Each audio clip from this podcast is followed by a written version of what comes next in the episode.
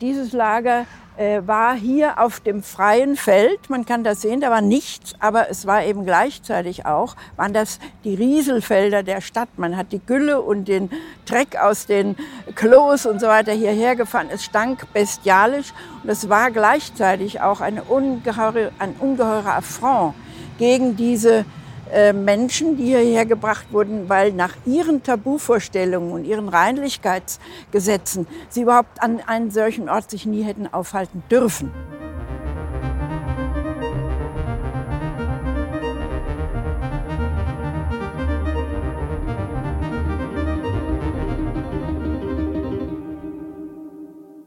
Hallo, ich bin Katja Weber und das ist Nach Berlin, der Podcast von Kulturprojekte Berlin zu 75 Jahre Kriegsende, Befreiung Europas vom Nationalsozialismus. In dieser Podcast-Reihe erkunden wir bekannte und unbekannte Orte im Berlin der Gegenwart und begeben uns gleichzeitig auf Ausflüge in deren Geschichte.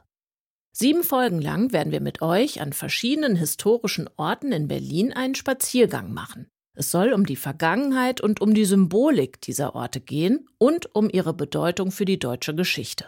An diesen Orten treffen wir Protagonistinnen und Protagonisten, die uns was zu erzählen haben über die Geheimnisse dieser Plätze, dieser Denkmäler und Gebäude. Warum es auch heute, 75 Jahre später, immer noch so wichtig ist, sich mit der Vergangenheit zu beschäftigen, das haben wir vor jeder Folge Berliner Persönlichkeiten gefragt. Hallo, ich heiße Raul Krauthausen und bin Sozialaktivist. Eine Erinnerungskultur knüpft an Gewesenes an, das sowieso in meine Gegenwart reicht. An Schönes, aber oft an Schmerzen. Das tue ich nicht, weil ich Schmerzen mag, sondern man kann ja aus ihnen lernen. Im Nationalsozialismus hatten Menschen wie ich schlechte Karten. Klar, dass ich das kritisch sehe. Die Mehrheitsgesellschaft macht auch heute sogenannte Gruppen aus, die kleiner sind, eben schwächer. Ich brauche sie nicht alle aufzuzählen und rasch stehen Menschenrechte unter Vorbehalt. Wenn ich also an die Verfolgung der Sinti und Roma noch vor 75 Jahren erinnere, hilft das allen, die man in sogenannte Schubladen steckt. Sinti und Roma eine Bevölkerungsgruppe, die nach wie vor Rassismus und Ausgrenzung erfährt. Wir besuchen heute einen Ort, an dem man versucht hat, diese Menschen einfach verschwinden zu lassen.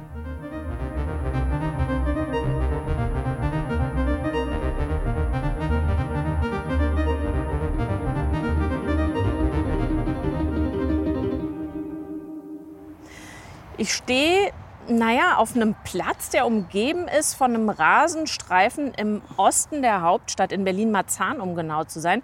Direkt neben dem S-Bahnhof, der nach Raul Wallenberg benannt ist, dem schwedischen Diplomaten. Also wir sind hier, könnte man sagen, auf einer Marzahner Wiese Ende April 2020. Und damit herzlich willkommen. Hier treffe ich auf eine Frau, die seit mehreren Jahrzehnten, also ich glaube fast ihr ganzes berufliches Leben lang, das werde ich mhm. gleich erfahren, nichts anderes getan hat, als von der Geschichte solcher Orte zu erzählen. Und ich freue mich, Annegret Ehmann begrüßen zu können. Hallo, Frau Ehmann. Hallo.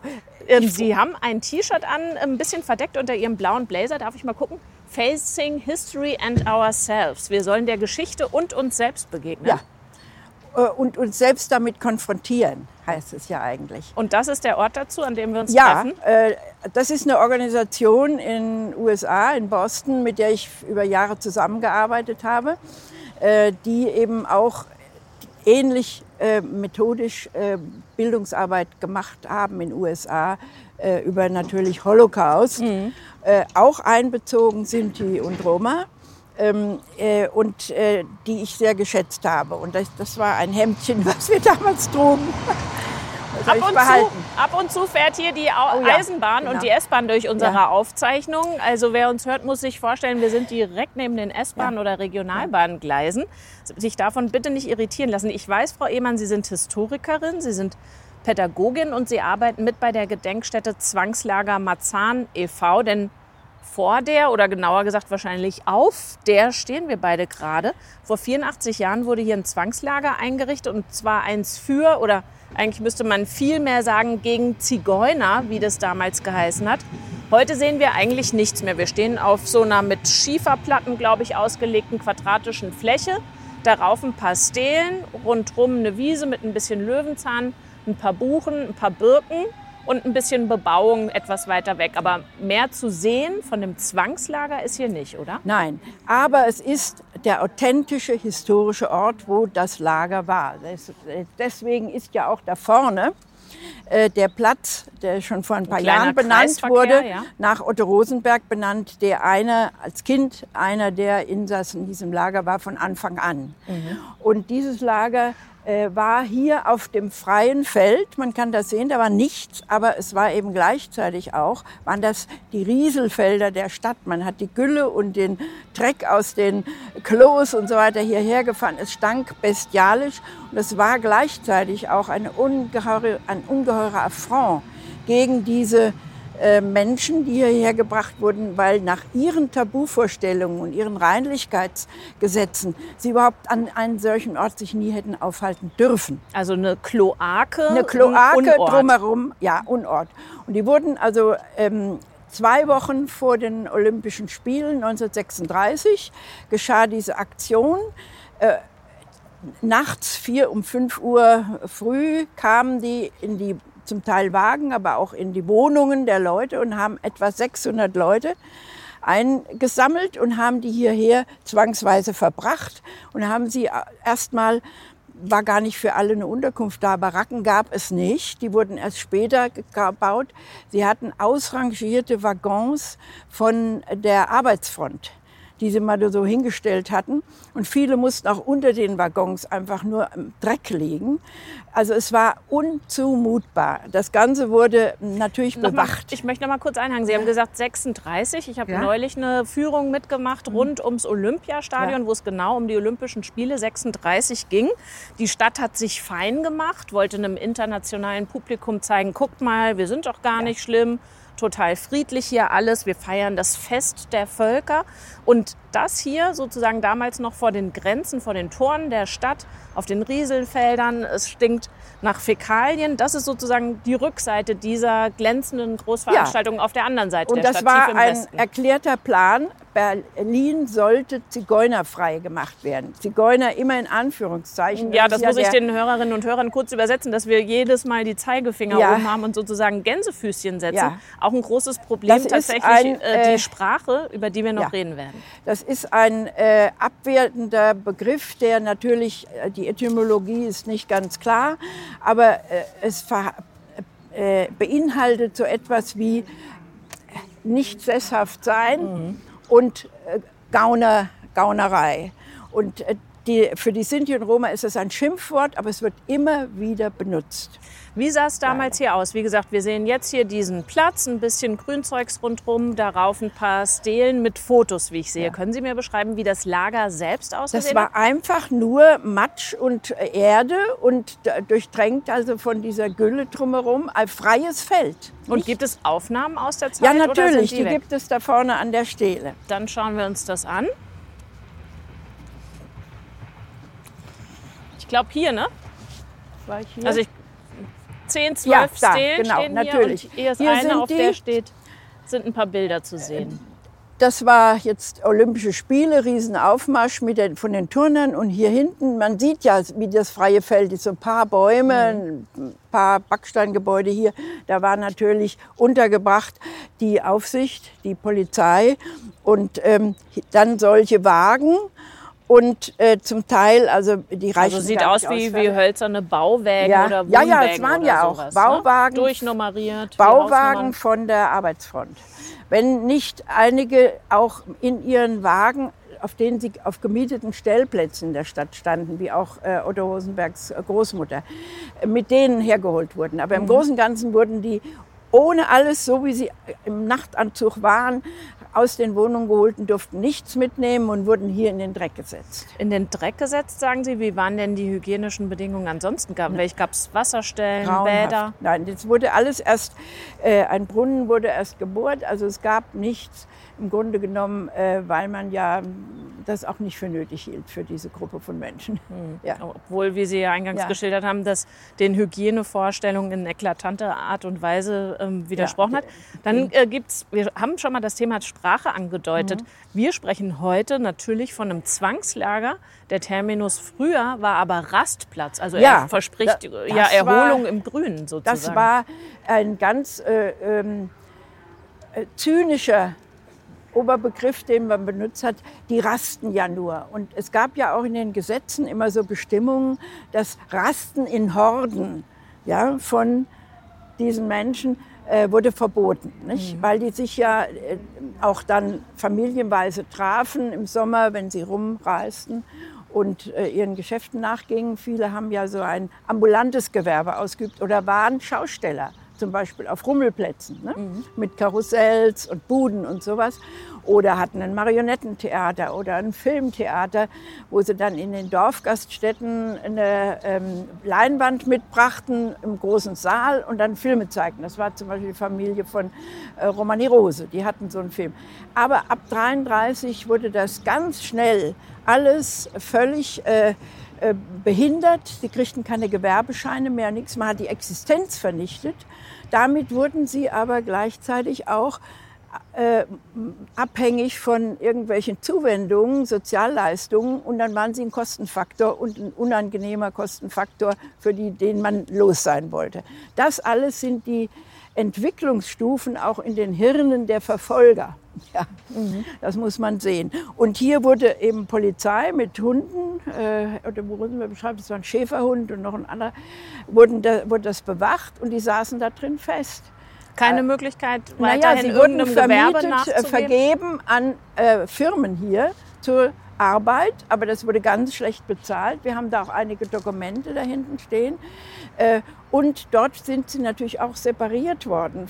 Sie durften nicht an der Gemeinschaftsverpflegung teilnehmen oder spezielle Zuteilungen. Otto hat in so einer Fabrik arbeiten müssen, äh, die sehr äh, also Chemikalien oder sowas benutzte. Und da hätte er zu, zusätzlich Milch bekommen müssen. Es wurde gestrichen. Hm. Also es waren alles nur äh, diskriminierende und einschränkende äh, Dinge, die die Menschen hier erleben mussten. Otto Rosenberg haben Sie schon ein paar Mal mhm. angesprochen. Als Neunjähriger wurde der hierhin verschleppt mit seiner Familie. Ja. Und zwar noch weitere Kinder im Lager. Was ist denn überliefert? Was ist bekannt über das Leben der Kinder? Gab es sowas wie Schule, Bildung? Naja, äh, Otto Rosenberg ging bis dahin in die Grundschule, durfte dann aber nicht mehr in die Schule gehen. Man wollte hier auf dem, im Lager irgendwas einrichten. Es gab eine Mission, Stadtmission, die hat sich ein bisschen gekümmert oder sollte sich kümmern. Nicht die heutige Stadtmission, die eine gute Einrichtung ist, aber so andere. Und man äh, hat äh, im Grunde genommen die Kinder ohne Bildung gelassen. Wir haben da Bilder von den Kindern, Kleinstkinder sind ja auch welche hier geboren. Nicht? Oh ja. Das sind so ein, zweijährige. Ja, genau. Und äh, äh, Sinti-Familie waren immer, hatten immer viele Kinder. Familie ist ein ganz hoher Wert. Ja, hier das äh, Foto der beiden Kleinen ja. zeigt sogar Cousins von Otto Ja, Rosenberg. genau. Cousins. Also es waren äh, kinderreiche Familien. Hier ist auch noch ein Bruder von ihm. Die sind äh, alle in, äh, umgekommen in Auschwitz, also umgebracht worden. Und, oder in anderen Lagern, wo sie dann hin verschickt wurden. Otto Rosenberg ist ja auch von Marzahn direkt nach Auschwitz gekommen, in das sogenannte Zigeunerlager. Dann von dort, weil er schon im Alter war, wo seine Arbeitskraft noch zu nutzen war, ist eine Gruppe, äh, die haben also im, im, im Mai, äh, 16. Mai äh, soll, 44 sollte das Lager liquidiert werden. Da haben die, äh, sind die von gehört, haben sich bewaffnet und haben die SS abgewehrt. Die haben mhm. das aufgegeben. Aber es war dann natürlich in der Planung, dass die Menschen da loszuwerden.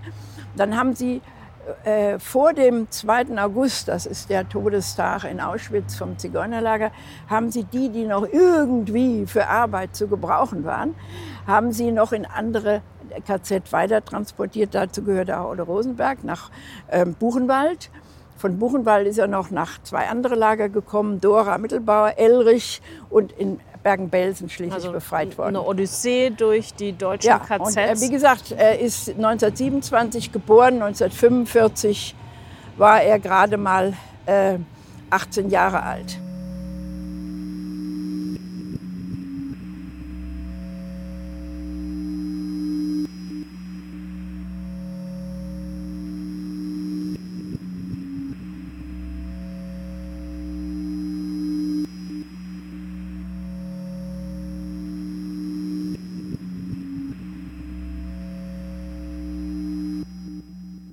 Wenn wir nochmal zurückkommen hier an diese Stätte, an diesen ja. Ort. Ähm, es waren anfangs, sagten Sie, 600 Menschen hier zusammengepfercht. Ja. Blieb das in etwa so? Wurden das nein, mehr? Nein, es wurden immer mehr und immer durchschnittlich so um die 1000. Nicht? Und es ist ja so, dass die Dokumentation äh, über dieses Lager auch sehr ähm, äh, lückenhaft war und mhm. blieb. Also ähm, natürlich gibt es von den Überlebenden Erinnerungen und es gibt die Registrierung, die das, äh, die Rassenhygienische Forschungsstelle gemacht hat aus Berlin-Dahlem. Aber im Großen und Ganzen war es ein Kommen gehen. Und bei jedem kleinsten Vergehen, was sich die da ausgedacht haben, wurde natürlich äh, der Delinquent in ein KZ gebracht, nach Sachsenhausen äh, oder äh, also irgendwo zur Zwangsarbeit eingewiesen. Ja? Was wäre denn so ein Vergehen gewesen? Naja, also äh, äh, den, äh, aus dem Lager rausgegangen zu sein oder sowas. Es gab natürlich auch Vergehen, als dann die ähm, äh, Rassenforscher Robert Ritter und Eva Justin hier auf das Feld kamen, haben die Leute ausgehorcht. Nach ihren, die haben Genealogien erstellt, waren die Eltern, Großeltern und so weiter. Sie wollten also Geschichten von den Leuten hören. Und Sinti und Roma, äh, Sinti waren vor allen Dingen auch immer vorsichtig mit dem Erzählen, weil sie immer nur die Erfahrung gemacht haben, dass das, was sie guten Glauben sagen, äh, gegen sie verwendet wird. Und, äh, und das war ja klar hier ja, im Zwangslager, dass das äh, eine Forschung auch wieder mit Anführungsstrichen Ja, die Forschung war, war immer negativ, denn hinterher kamen ja. dann äh, sogenannte gutachterliche Äußerungen zustande. 24.000 dieser gutachterlichen Äußerungen hat diese Rassenhygienische Forschungsstelle in Berlin-Dahlem angefertigt. Mhm. Mit genau, also dann stand nur lapidar, so und so, so und so, x Eltern die und die. Und ähm, dann wurde äh, kategorisiert, die meisten ähm, sind die äh, Roma waren äh, sogenannte Mischlinge. Also ZM oder alles Mögliche haben sie Kategorien erfunden. Und ähm, dann haben sie äh, nur geschrieben, also zum Beispiel, ich zitiere jetzt mal aus einer solchen Gutachten, äh, Händlertyp wie Juden. Hm. Ähm, also ganz negativ. Sie, und sie waren ja auch in den Nürnberger Rassengesetzen, in den Kommentaren dazu, in den Rassengesetzen sind sie nicht genannt, aber in den Kommentaren, zum Beispiel dem wichtigsten von Stuttgart-Klopke, äh, steht natürlich als außereuropäische äh, ähm, Rassengemische und Völker kommen nur äh, Juden und Zigeuner in Betracht. Also da gibt es ganz starke Parallelen bei, bei, der strukturellen Ausgrenzung, Absolut. Diskriminierung und Vernichtung. Ja. Kommen wir nachher auch noch drauf. Äh, da, dazu muss man eins wissen, dass bis 2000 basierte unser Staatsangehörigkeitsrecht auf dem Jus sanguinis Prinzip. Abstammung durch das Blut. Ja, heute reden wir nicht mehr vom Blut, sondern von der DNA. Und nicht wie in den modernen Demokratien das Jus Soli-Prinzip. Man ist auf einem Grund und Boden eines Staatsterritoriums geboren und dann gehörte man dazu. Ja? Und das Jus Sanguinis-Prinzip ist noch immer sehr in dem äh, Code vieler Menschen in unserem Land, ähm, die die Abstammung hochhalten. Da kann ich immer nur sagen, das habe ich allen meinen Schülern gesagt, 99 Prozent unserer Gene haben wir, hat die Weltbevölkerung gemeinsam. Und 98 Prozent haben wir mit den, teilen wir mit den Affen und den Fischen. So. What about this one percent? Naja, wir kommen vielleicht nachher, wenn wir über Sprache reden, nochmal drauf. Ja. Ähm, weil äh, das, was Sie da als Ideologie rauspräpariert haben, steckt ja auch in den Begriffen, mit denen wir notgedrungen auch arbeiten ja. müssen, wenn wir uns historisch wir damit sind alle auseinandersetzen. Mischlinge. Jeder von uns ist ein Mischling aus seinen Vorfahren. Jetzt Punkt. würde ich gerne nochmal auf Otto Rosenberg zu sprechen kommen. Er kam schon ein paar Mal vor in Ihren Ausführungen. Da Wie gesagt, 20, 30 Meter von uns entfernt ist er nach ihm benannte Platz. Ähm, heute, wir treffen uns am 28. April, heute vor genau 93 Jahren ist Otto Rosenberg zur Welt gekommen. Also wir treffen uns, das war Zufall, ja. aber wir treffen uns an seinem Geburtstag. Und Sie haben das auch schon deutlich geworden, richtig gut gekannt. Als Kind ist er hier eingesperrt worden. Wir haben gesagt, mit neun Jahren. Woran hat er sich später erinnert in Bezug auf das Zwangslager? Was hat er darüber erzählt? Was hat er, er erlebt? Er hat lange Zeit nicht gesprochen. Haben viele sind die nicht, auch nicht in der Familie. Und die Kinder haben auch nicht getraut, sich zu fragen, weil sie wussten, das verletzt. Er war ja hier als Kind. Was er hier erlebt hat, war natürlich diese miserablen Verhältnisse. Und bis dahin ging er gerne in die Schule, aber sie durften nicht in die Marzahner Volksschule mehr. Und er war auch ein guter Schüler. Und ähm, er hat also das sehr vermisst, dass er nicht mehr lernen konnte. Mhm. Und dann wurde er mit ab 13, im Alter von 13, wurden ja die Jugendlichen, äh, die Kinder schon ähm, in Zwangsarbeit gesteckt. Also es, man kann das ruhig Zwangsarbeit nennen. Sie wurden an diese Firmen hier vergeben oder an die Landwirtschaft, mussten da arbeiten, wurden auch getrennt von den Menschen dort. Äh, die, äh, äh, mit denen sie nicht in Kontakt treten sollten. Er hat das sehr schön beschrieben, alles. Er hat das erst 95 seine Lebensgeschichte erzählt und zwar so aus seinen Erinnerungen, wie er das als Kind erlebt hat. Es ist sehr eindrucksvoll, es ist sehr authentisch. Ja? Mhm. Er hat das nicht gefeilt, sondern er hat ihn erzählen lassen. Und das war auch gut so, denn 2001 ist ja Otto Rosenberg gestorben also dass die, die Geschichte wäre verloren gegangen, wie so viele von diesen Menschen, die ja nicht ähm, die, die Sprache, die sie untereinander sprachen, das Roman ist, das ist ja keine nicht verschriftete Sprache. Die wurde traditionell in der Familie gelernt und weitergegeben. Es war ihr interner Verständigungscode. Ähm, aber sie haben, äh, auch Otto Rosenberg hat seinen Kindern immer eingeschafft, sagt bloß nicht, dass ihr Sinti seid. Ja? Das kann zum Nachteil sein. Und Marianne Rosenberg hatte erst ihr Coming Out nach die, die 2000. Tochter von Otto Rosenberg? Ja, die äh, Schlagersängerin, die Bekannte. Und das hat sie in meiner Talkshow gesagt. Und danach hat sie äh, Schwierigkeiten gehabt, ein Engagement zu bekommen. Weil das noch so dermaßen Das hängt, ja, natürlich. Ja. Ähm, wir haben besprochen, Otto Rosenberg kam als Neunjähriger her. Bis ja. 17- oder 18-Jähriger hat er diverse KZs durchlaufen. Und, und vor allem das schlimme äh, äh sogenannte Zigeunerlager in Auschwitz-Birkenau. Das heißt, er hat quasi seine halbe Kindheit und seine ganze Jugend in deutschen Camps äh, verbracht und ja. sich dann, Sie haben es gerade gesagt, hat er lange geschwiegen, auch seiner Familie nicht gesagt, was war. Die haben gemerkt, es war schlimm, aber sie kannten keine Details. Und dann hat er sich über ganz, ganz lange Zeit dafür eingesetzt, diesen Ort hier als Gedenkort zu verstehen und auch zu zeigen und ja. zu akzeptieren. Was war ihm daran so wichtig? Warum ja, dieser Ort? Ja, nicht diese, das ging noch nur, äh, seine äh, politische Arbeit fing an er war übrigens aktives Mitglied der Sozialdemokratischen Partei und hat dann auch ein Bundesverdienstkreuz bekommen. Und das, äh, er hat sich das gewünscht, dass ihm das im Haus der Wannsee-Konferenz verliehen wird. Und dafür habe ich gesorgt. Weil das auch früher Ihr Arbeitsplatz für war? Für mein Arbeitsplatz mhm. war, ja. Da hat er vorher noch ein Gespräch mit Schülern gehabt und dann bekam er das Verdienstkreuz.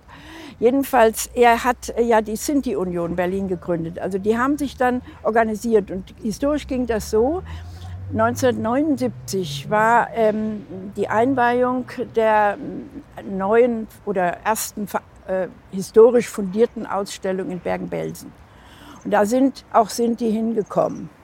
Und ähm, das war so ein äh, erste Mal, dass sie in Erscheinung traten. 1980 war dann dieser Skandal in Dachau, dass ähm, die Sinti dort zur Eröffnung auch von einer Gedenkfeier hin wollten. Und dann hat der Landrat von Dachau äh, sie bedroht damit, also äh, das Hausrecht geltend zu machen. Sie dürften das Lager nicht betreten. Und da haben sie demonstriert, einen Hungerstreik gemacht. Und Romani Rosa hat gesagt, wenn jemand hier wohl Hausrecht hat, dann sind es doch wir, die Nachkommen der Opfer. Und da ist dann diese Bürgerrechtsbewegung äh, entstanden und hat sich entwickelt. Und es haben sich überall auch Landesverbände gegründet. In Berlin gab es ja schon den von Otto Rosenberg gegründet Sinti-Union. Und später in den 80er Jahren kam dann Sinti und Roma äh, dazu. Also die Roma sind ja ähm, anders als die Sinti erst im 19. und 20. Jahrhundert vor allen Dingen aus Osteuropa an den Balkan zugewandert. In Polen gibt es natürlich auch Roma aber, und Osteuropa, Aber ähm, die Deutsch, in Deutschland und West, äh, also Westeuropa, äh, Niederlande und so weiter leben, sind Sinti. Und die sind seit über 600 Jahren hier im Land und äh, natürlich immer verfolgt und diskriminiert gewesen. Aber äh, die, sind, ähm, die haben auch unterschiedliche ähm, äh, kulturelle äh, Traditionen. Aber sie sind natürlich mit dem Romanes, der Sprache, miteinander verbunden. Jetzt stehen wir hier auf diesem eingerichteten Gedenkort. Es ist ein äh, historischer Ort, aber keiner, auf dem wir noch was sehen könnten. Das, was uns die Fotos hier auf den Stelen zeigen, die Wagen oder Baracken, ja. ähm, wie das Feld und ja. rundherum aussah, das sehen wir nicht. Wie funktioniert hier Erinnern ohne Gebäude, ohne das gab es schon damals. Denn das, was wir hier sehen, ist also nachträglich also gemacht. Eine gammelige äh, äh, Baracke zu sehen, ist nicht ein äh, erhellendes Moment für das äh, äh Lernen. Wichtig sind ähm, biografische Zugänge. Es sind natürlich historische Fotos, es sind Dokumente, die man studieren kann. Dann muss man sich selber ein Bild machen. Das ist Arbeit. Äh, und ich denke, diese ähm, das Anregen, das sich hineinversetzen, das ist das Wichtige dabei. Und äh, da gibt's genügend, hier natürlich bei dieser Gruppe äh, viel weniger als etwa die Dokumentation über den äh, Völkermord an den Juden ist äh, endlos. Ja, das ist die, die bestdokumentierte äh, Phase der deutschen Geschichte. Aber ähm, wir haben hier hinreichend aussagekräftige Dokumente schon. Und wir können natürlich in der jetzt ähm, geplanten äh, Gedenkstätte hier im Hause mit Räumlichkeiten äh, wird eine kleine Bibliothek eingerichtet werden. Wir haben auch schon vor einiger Zeit, Petra und ich, ein ähm, pädagogisches Konzept gemacht, was also ich wir kurz noch einfügen, Petra können. Rosenberg, die Tochter oder eine Tochter von die Otto Rosenberg. Die älteste Tochter von Otto Rosenberg ist nach dem Tod ihres Vaters eingetreten, äh, hat den Landesverband als Leitung übernommen und kümmert sich um das sozusagen, trägt die Tradition dessen, was ihr Vater angefangen hat, fort.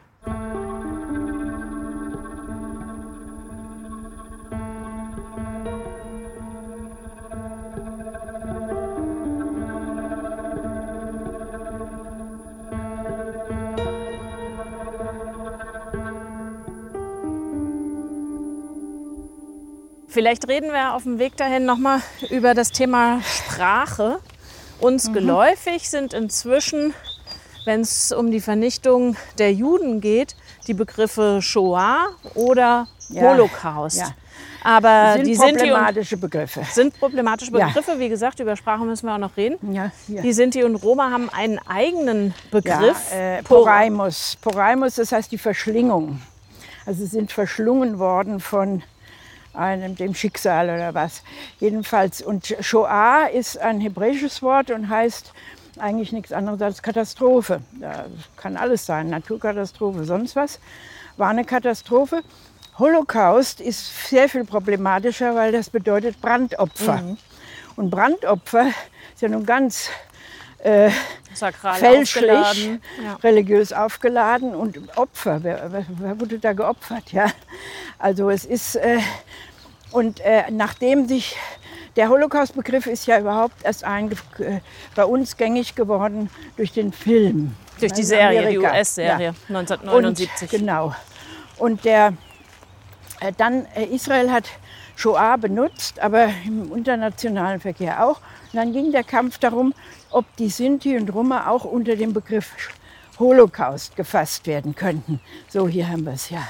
So, hier steht auf die, einem ehemaligen Riesenfeld nördlich dieses Friedhofs äh, richteten die Nazis im Vorfeld der Olympischen Spiele einen Zigeuner-Rastplatz ein, auf dem Hunderte gezwungen wurden zu leben.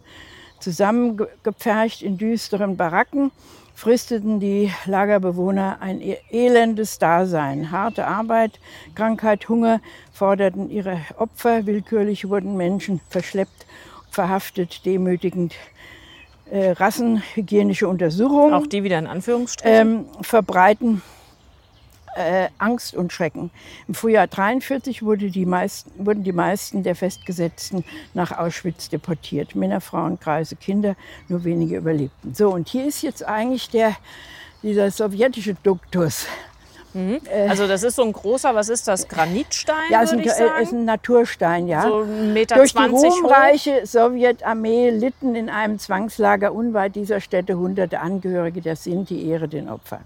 Also vom Mai, um es nochmal im ganzen Text Ja. vorzulesen, also der, der Stein ist äh, unbehauen, eine Seite geglättet und da ist reingemeißelt, vom Mai 1936 bis zur Befreiung unseres Volkes durch die ruhmreiche Sowjetarmee Mhm. litten in einem Zwangslager unweit dieser Städte hunderte Angehörige der Sinti. Ehre den Opfern. Drunter steht noch ein Weihnachtsgesteck, würde ich sagen, ne? mit Ja. versilberten liegt so ein Fichten. Engelchen, ja. Und hier liegen dann immer die Grenze von äh, den äh, ja, Vertretungen des Landes und der Stadt und so weiter. Und der einzelnen Bürger. Ist immer sehr blumenreich. Aber hier sieht man natürlich an dem Text, die ruhmreiche das ist vor 89 verfasst worden. Und sie reden auch nur von Sinti. Also die Roma sind noch nicht dabei. Ja? Das ist, sind immer so die Phasen. Äh, Der Landesverband Berlin hat ja auch erst Ende der 80er Jahre, äh, Anfang der 90er diesen Begriff Roma mit hineingenommen. Wir sind also wieder beim Thema Sprache. Vorhin haben wir über Ja. Poraimos gesprochen, Ja. beziehungsweise über die Begriffe, die es gibt für diese Untaten und den Vernichtungswillen der Ja. Deutschen. Ähm, Sinti und Roma geht uns heute eigentlich so wie in einem Rutsch über die Lippen. Und ich glaube und vermute, dass viele gar nicht richtig wissen, was ist denn damit gemeint? Sinti, ja, äh, da ist auch die Etymologie äh, nicht ganz eindeutig. Aber ähm, man geht davon aus, dass diese äh, s- in einer Region sind, in Indien, Pakistan, ähm, die ähm, dort, das dort lebende Indigene, die Bevölkerung, sind ja eigentlich Völker, sagt immer Peter, sind einzelne Gruppen, äh, sich auf den Weg gemacht haben und sind dann äh, durch den äh, Orient, vorderen Orient, auch über Ägypten, zum Beispiel das englische Wort Gypsy, kommt von Ägypten.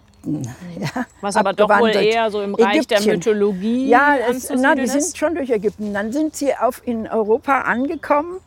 Also die sind diese nachgewiesen schon 1400 etwas in Hildesheim mal, aber ähm, äh, die Roma sehr viel später und die waren auch bis im 19. Jahrhundert in Leibeigenschaft in Rumänien. Ja. Und Sinti bezeichnet mehr oder weniger die west- und mitteleuropäischen. Genau, in Deutschland, Nord- in Österreich, in Italien. Österreich ist auch schon wieder eher durch die Zuwanderung aus dem Balkan Roma-Gebiet, aber ähm, äh, Niederlande, Frankreich und so, da sind Sinti. Und Und- Roma meint die südosteuropäischen Ja, Länder. südosteuropäischen Länder, ja, genau. Und, äh, und äh, Osteuropa, also Polen auch, nicht? Und äh, Russland. Jetzt sind hier also sowohl auf der Tafel, die Sie Mhm. vorgelesen haben, die endet ja, da endet der Text auf nur wenige Überlebten, als auch auf dem Granitblock Mhm. keine Zahlen genannt. Ähm, Wenn wir über die Shoah reden, dann ähm, haben, glaube ich, sehr viele Leute gleich eine Zahl parat. Ja, mit den Sechs sechs Millionen, Millionen ja. getötete Juden. Ja, das ist aber auch im Grunde genommen, äh, da wird auch viel ähm, irrig genannt. Die sind nicht alle, sechs Millionen sind nicht alle in Auschwitz umgebracht worden, in Gaskammern. Die meisten sind im Grunde genommen auf dem offenen Feld der, durch die Einsatzgruppen erschossen worden. Ja. Wenn wir dann noch mal auf die Sinti und Roma gucken, da habe ich versucht herauszufinden, welche Zahlen es da gibt. Und das ist tatsächlich noch sehr viel vager. Da gehen die Schätzungen von 100.000 bis 500.000. Was sagen Sie zu äh, den äh, Zahlen? Zu den deutschen Zahlen, weil die ja schon äh, in Deutschland früh erfasst worden sind äh, durch die ähm, in Bayern, die erste Zentrale, die die Daten aufgenommen hat, ähm, da in 1899 oder so. Die haben Register schon gehabt, ja. Aber äh, groß, der große Teil der Ermordeten ist ja genauso auch, wo sie angetroffen wurden, auf den Killing Fields in Osteuropa, einfach so, ohne dass sie namenlos und erfasst wurden, äh, erschossen worden. Und ähm, da äh, gibt es also nur Schätzungen. Es gibt eine äh, Gruppe, einen französischen äh, Historiker, ähm, der sich seit Jahren darum kümmert, auch diese Mordstätten für Sinti in äh, der ehemaligen Sowjetunion auch ähm, äh, ja, äh, zu dokumentieren, aufzufinden. Aber das ist sehr viel schwieriger, hat man sich nicht so drum gekümmert. Und ähm, äh, auch die Zahl bei den äh, Juden ist durch die, dadurch, dass sie schon registriert waren in, als Bürger irgendwo, äh, was anderes. Eine äh, Gruppe, die ähm, sich sehr, äh, also auch äh, ambulant bewegt durch die Lande. Da ist das äh, schwieriger gewesen und äh, diese Erfassung fand erst fand in, schon vor der Nazizeit statt, aber dann die während der Massentötungen nicht mehr. Ja? Sind auch in den Zugangsbüchern von Auschwitz oder so, aber Treblinka zum Beispiel nicht, sie waren auch in Majdanek, sie waren in allen Lagern auch nachweisbar. Mhm. Ja? Aber da wurde nichts mehr aufgenommen. das heißt, die Dokumentation ist da einfach extrem lückenhaft. Und man hat auch sich nicht darum gekümmert. Und die Historiker vor allen Dingen haben sich nicht für das Thema interessiert. Man konnte damit keine Karriere machen. Ja? Warum glauben Sie, war das so? Ja, weil das eine ähm, äh, minder äh, angesehene Gruppierung war. Also die, die, kannte man nicht. Das war, das war also nicht die bürgerlich. Jahrhundertealten Stereotype und Vorurteile, ja, genau. die und es war ja die Historiker kommen ja aus einem bürgerlich äh, gehobenen Milieu und die interessieren sich natürlich für das, was da an äh, schriftlichen Quellen und sonst was da ist. Übrigens hat man ja meistens nur aus Quellen von Tätern äh, viele Jahre lang gearbeitet und nicht von den Zeitzeugen selbst. Aber die, ähm, äh, äh, das Problem ist, dass es die Historiker nicht interessiert hat. Leider. Wieso hat es dann Sie doch offenbar so interessiert, dass Sie über Jahrzehnte am Thema dranbleiben? Ein, äh, ich sag ja, die erste Begegnung war in Bergen-Belsen. Und äh, dann. Äh, Vielleicht schildern Sie uns das nochmal. Ja. Äh, dann ähm, war, äh, bin ich 1980, 81 äh, nach Jerusalem gegangen, habe dort, es war eine Einladung von Yad Vashem, an einem Lexikon mitzuarbeiten. Also der jüdisch, riesengroßen Erinnerungs- ja, und Dokumentationsstelle in, Jerusalem, in Jerusalem, ja, über äh, jüdische Gemeinden in Hessen, meiner Heimat, wo ich herkomme. Und ähm, damals war äh, sehr heiß diskutiert der Aufbau des Washington Holocaust Museums. Und ähm, die Kuratorin dieser Ausstellung, mit der ich auch gut befreundet war, äh, die wollte eben auch in dem Museum eine äh, Ecke, also die, die Sinti und Roma einbeziehen. Und das hat ziemlich Auseinandersetzungen gegeben in der äh, Holocaust-Community, wenn man so will, auch Yad Vashem. Und ähm, es erschien ein äh, Artikel in der Jerusalem Post von Yehuda Bauer, das war der Professor und äh, Sachverständige für Yad Vashem, auch historische, äh, und er hat dort also eben auch, die sind in Roma nicht erwähnt, sondern hat die Einzigartigkeit hervorgehoben des jüdischen Schicksals, Unvergleichlichkeit mit anderen Opfern. Und ähm, und zwar besonders durch die Tötungsart des, äh, der, äh, der to dem Tod im Gas, mhm. Gaskammer. Die industrielle Vernichtung. Ja, und da habe ich mich äh, bei ihm angemeldet. Ich kannte ihn vorher nicht, äh, in seinem äh, Büro da in der Universität und wollte mit ihm ein Gespräch haben und habe gesagt, ja, aber die ersten Opfer, die in Gaskammern umgebracht wurden, waren doch die, ähm, die in der Euthanasieaktion umgebracht wurden. Und die äh, äh, Menschen, die das damals ausgeführt haben, die Täter, sind ja dann in die großen Lager nach dem Osten äh, verschickt worden, weil sie die Technik beherrschten. Ja? Äh, und äh, das kann man ja alles nachweisen. Auch. Und abgesehen davon fehlen hier natürlich auch fehlt die Erwähnung der Sinti und Roma. Und die Reaktion war? Und die Reaktion wäre erstmal, ach, da weiß ich gar nichts von und äh, was, was soll, sind doch, wer sind, ist denn das? Sag ich, ja, das ist die Eigenbezeichnung, aber Sie kennen sie wahrscheinlich nur als Zigeuner. Und er sagt, da weiß ich wenig von, halten Sie mal einen Vortrag in meinem Doktorandenkolloquium in der Hebräischen Universität. Das habe ich gemacht. Ich habe da, es gab nicht viel Literatur, habe das ausgearbeitet. Aber da muss ich trotzdem noch mal fragen, ja. wieso wussten Sie das denn, was der Professor Bauer nicht wusste? Also wo liegt bei Ihnen der erste, Na, ich die, nicht der erste Kontakt oder, oder der Impuls, wo Sie dachten, diesem Thema verschreibe ich mich da? Na, ich, ich fand das einfach historisch falsch, weil äh, nicht äh, zu sagen, nur die, die, die Besonderheit, die Exklusivität des jüdischen Schicksals liegt darin, dass nur sie in den Gaskammern ermordet wurden. Und gesagt, nein, nein, da gab es noch zwei andere Gruppen. Ja? Und auch dann noch andere. Und da hat er sich dafür interessiert. Und dann bin ich äh, über Weihnachten nach Hause gefahren, habe da also alles zusammengesucht, was ich hatte an Literatur, habe diesen 18-seitige Rede da auf Englisch geschrieben, habe den Vortrag gehalten und die Reaktion der Studenten war, ach, das kann du doch nicht mit den Juden vergleichen. Diese Leute, die hatten doch keine Kultur.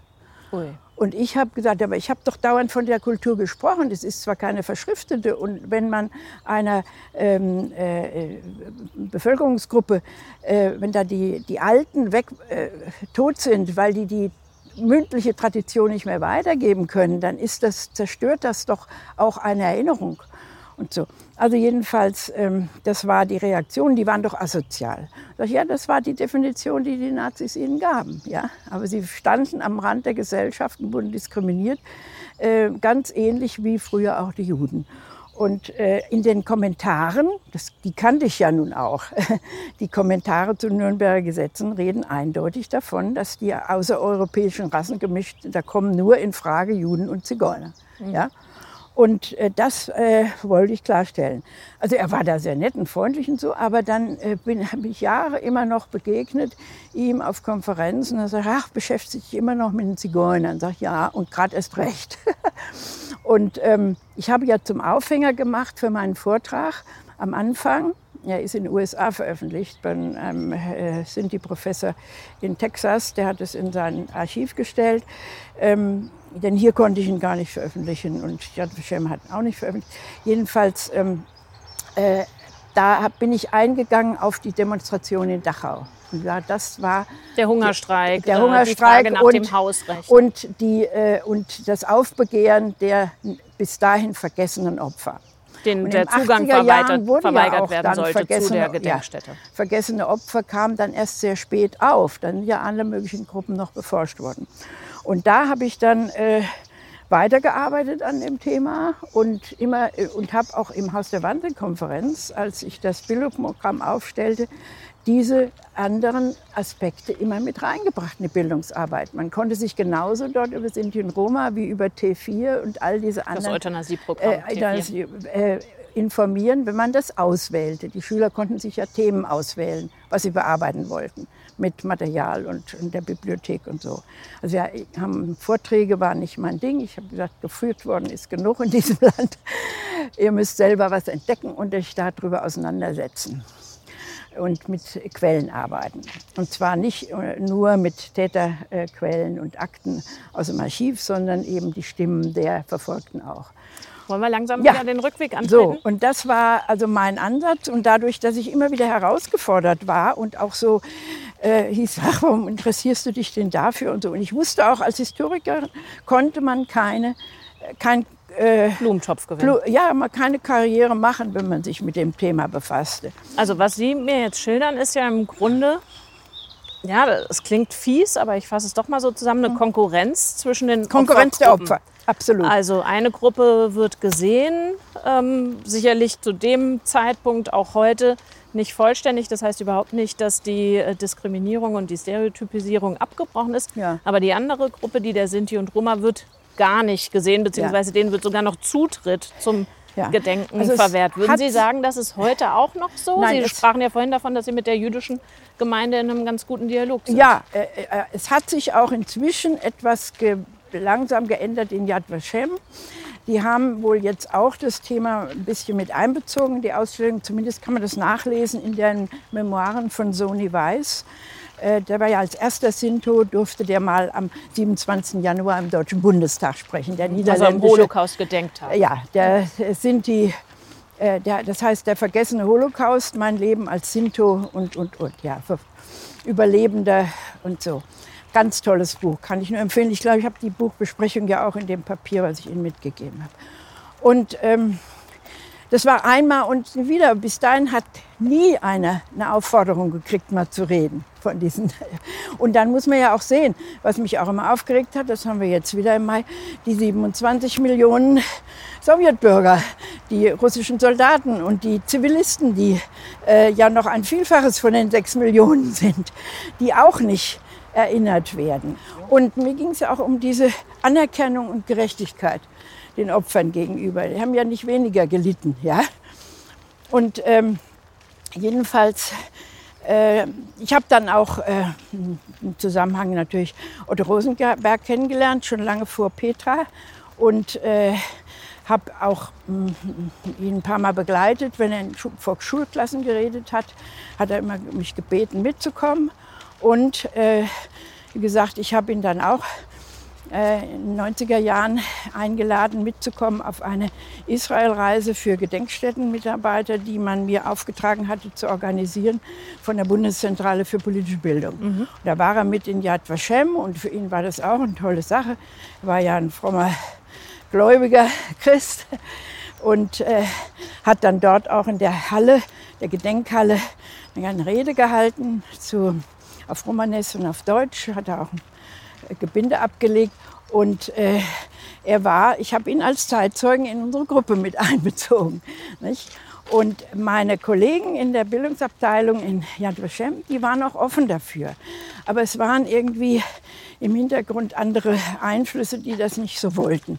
Und diese Uniqueness-These, also Einzigartigkeit und Unvergleichlichkeit des jüdischen Schicksals, das habe ich als Historikerin immer angegriffen, weil ich gesagt wenn man nichts vergleichen kann und es einzigartig ist, kann auch nichts mehr danach passieren. Das ist unlogisch.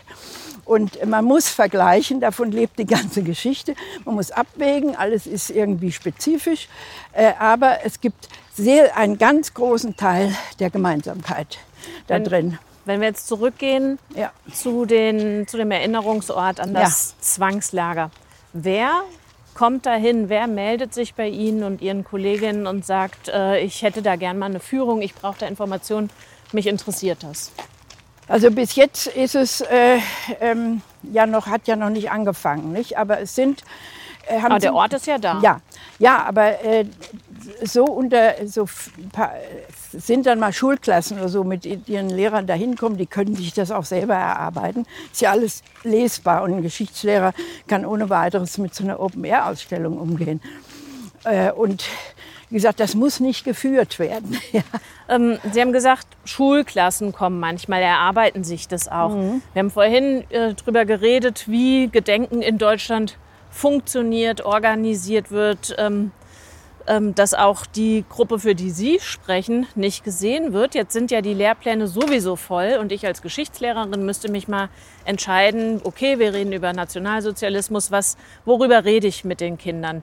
Ähm, was würden Sie denn sagen? Welche Rolle spielt denn die gezielte Auslöschung der Sinti und Roma heute in der Schule? Ja, Kommt das im Unterricht Aus, vor? Ja, gezielte Auslöschung würde ich es nicht sagen. Aber es ist nur ein, ein, kleiner Passus, äh, wenn überhaupt die Schulbücher sind ja alle veraltet. Und wenn ein Lehrer nicht selber Engagement hat und hat einen Bezug dazu, dann muss, wird er das nicht machen. Denn die Stundenzahl, die dafür überhaupt nur zur Verfügung steht, bei einer zwei, meinem zweistündigen Fach im Jahr, kann man sich ausrechnen, ist ziemlich mickrig. Und da fallen sehr viele hinten runter. Ja? Und man äh, geht in die, nimmt die gängigen Dinge, die man schon hat und die auch in der Bibliothek stehen und so weiter.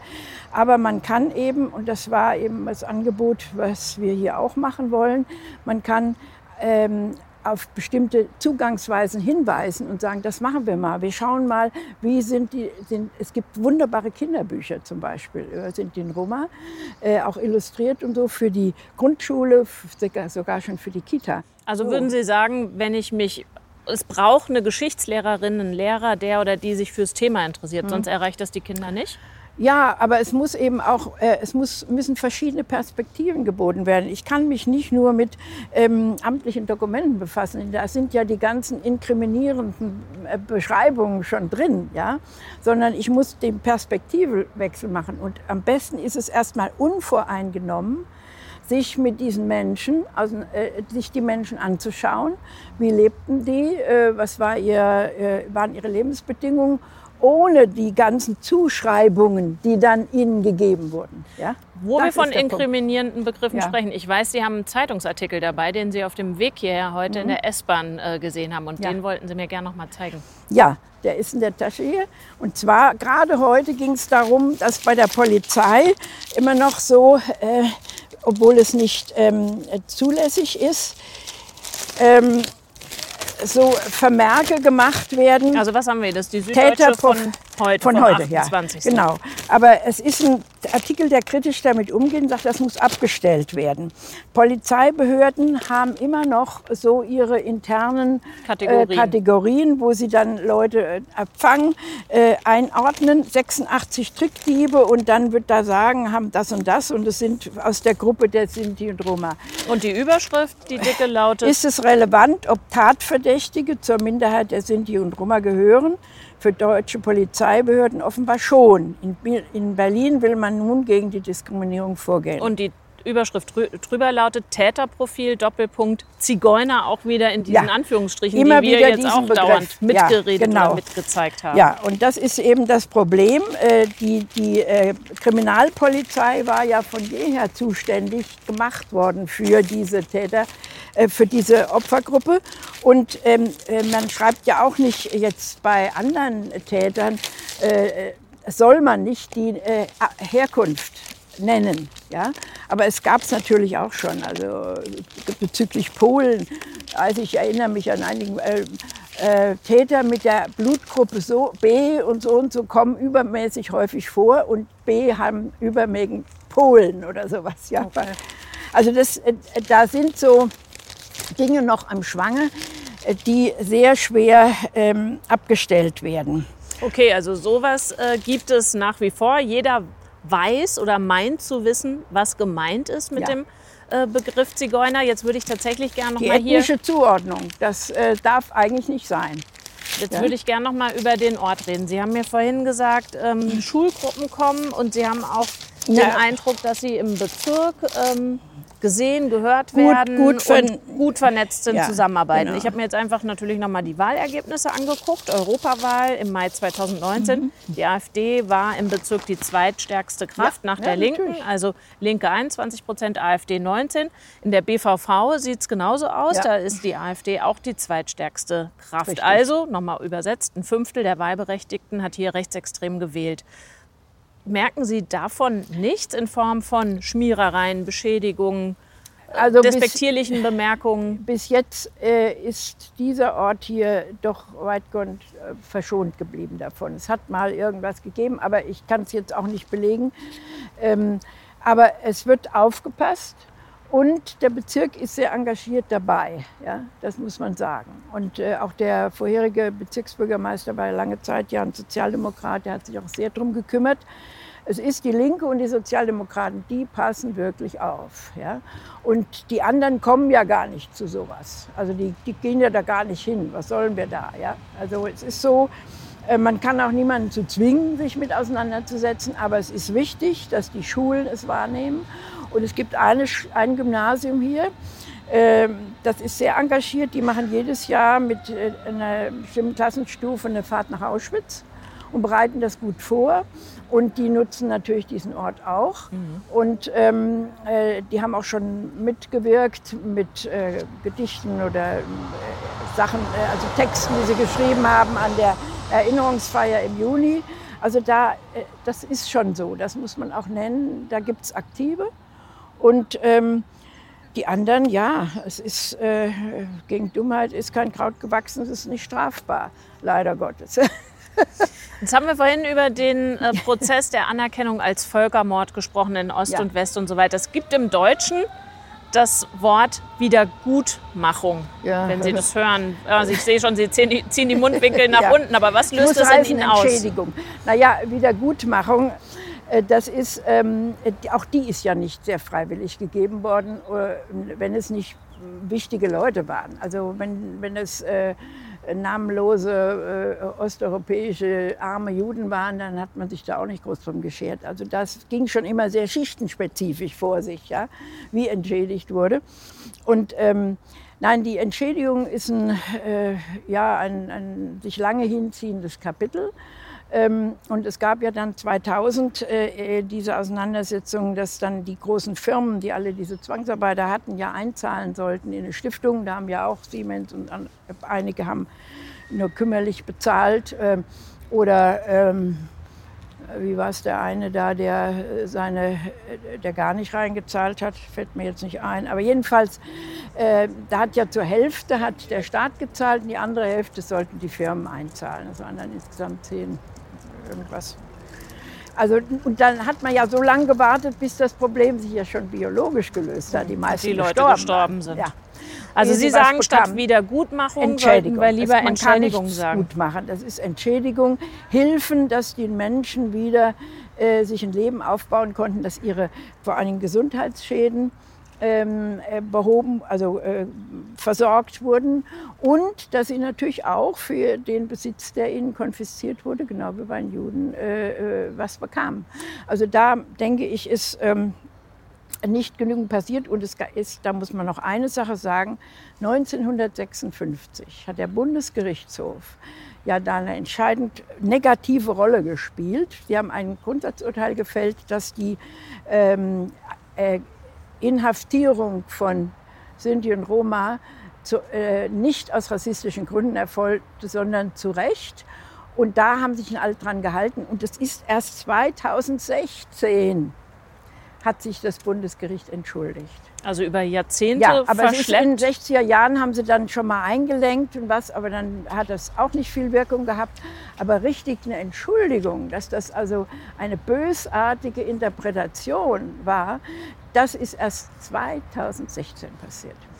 Also erst vor ein paar Jahren Ja. können wir sagen. Ja. Wir haben viel über Otto Rosenberg Ja. äh, geredet.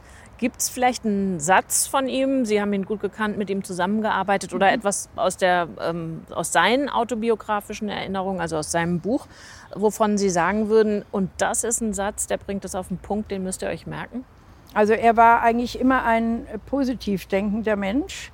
Ähm, und äh, er hat äh, äh, im Grunde genommen, auch wenn, wenn er so dumme Sprüche erlebte, hat er meistens nur gelächelt und die wissen es halt nicht besser oder so. Ja. Aber äh, er war ein ausgesprochen äh, konzilianter, um, äh, äh, ja, liebenswürdiger äh, Zeitzeuge auch, ja, muss man sagen. Ähm, und das ist eine Frage, die ich vorhin schon mal gestellt habe, aber ich möchte am Ende doch noch mal explizit formulieren. Haben Sie eine Idee, wie sich die Erinnerung lebendig halten lässt, wenn die, die uns erzählen könnten, nicht mehr da sind? Es braucht die, die erzählen können, gar nicht. Es ist genügend dokumentiert. Es gibt eine Unmenge von Literatur, die man lesen kann. Ja, man muss nur lesen wollen. Und man muss sich auch äh, solche Orte auch aufsuchen. Das ist doch, da könnten wir 99 Prozent der Geschichte überhaupt in die Mülltonne kippen, weil da keine Zeitzeugen mehr zu da sind. Zeitzeugen sind ja, es ist erfreulich, wenn man die hat und die können Eindruck schicken, aber ähm, die Geschichte, die äh, ist tausend von Jahren alt und da gibt es genauso interessante und spannende Phasen. Und wenn wir ein Dokument haben und ein Schriftstück und äh, eine Äußerung von jemandem persönlich, wie er das erlebt hat, ist das genauso gut.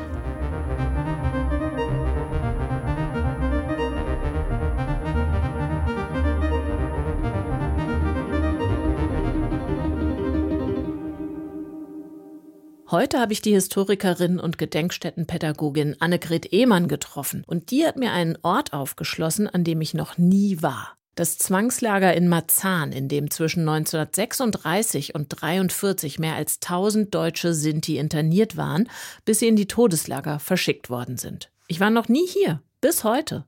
Wir haben uns zufällig am 28. April getroffen, am Geburtstag von Otto Rosenberg. Seine halbe Kindheit und seine ganze Jugend hat er in deutschen Lagern verbracht und als einziges der elf Kinder seiner Familie überlebt. Für mich bildet es jetzt im Kopf eine Linie mit dem Olympiastadion am anderen Ende der Stadt. In einer anderen Folge von Nach Berlin war ich da vor kurzem mit einem Forscher unterwegs, der mir von der PR-Strategie der Nazis erzählt hat, im Hinblick auf die Olympischen Spiele. Die wurden am 1. August 1936 feierlich eröffnet und zwei Wochen vorher, am 16. Juli, gab es die erste Verhaftungswelle gegen die Sinti und 600 Berliner wurden hierher verschleppt. Das Zwangslager, das damals hier auf den Marzahner Rieselfeldern eingerichtet worden ist, ist sowas wie die Rückseite dieser Spiele. Das war Nach Berlin, der Podcast von Kulturprojekte Berlin zu 75 Jahre Kriegsende, Befreiung Europas vom Nationalsozialismus. Wenn ihr neugierig seid, auf welche Geschichten wir unterwegs noch gestoßen sind, dann hört euch unbedingt auch die anderen Folgen an. Insgesamt gibt es sieben Folgen zu vermeintlich bestens bekannten und auch zu versteckten Orten in ganz Berlin. Vom Olympiastadion über den Reichstag bis hin zu geheimen Tunneln unter der Straße des 17. Juni. Ab dem 2. Mai auf Spotify, Apple Podcasts und auf www.75jahrekriegsende.berlin.